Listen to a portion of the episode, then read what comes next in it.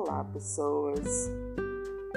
Você já parou para refletir se os obstáculos que você está enxergando para fazer algo ou tomar uma decisão são realmente empecilhos? Ou você os está criando para omitir suas fraquezas ou inventar desculpas? Você pode até achar algo difícil, trabalhoso, complicado, desgastante. Mas se você achar que é possível, tudo isso se torna pequeno diante de sua fé, determinação, vontade de querer fazer acontecer. Pense nisso. Um grande beijo e até a próxima.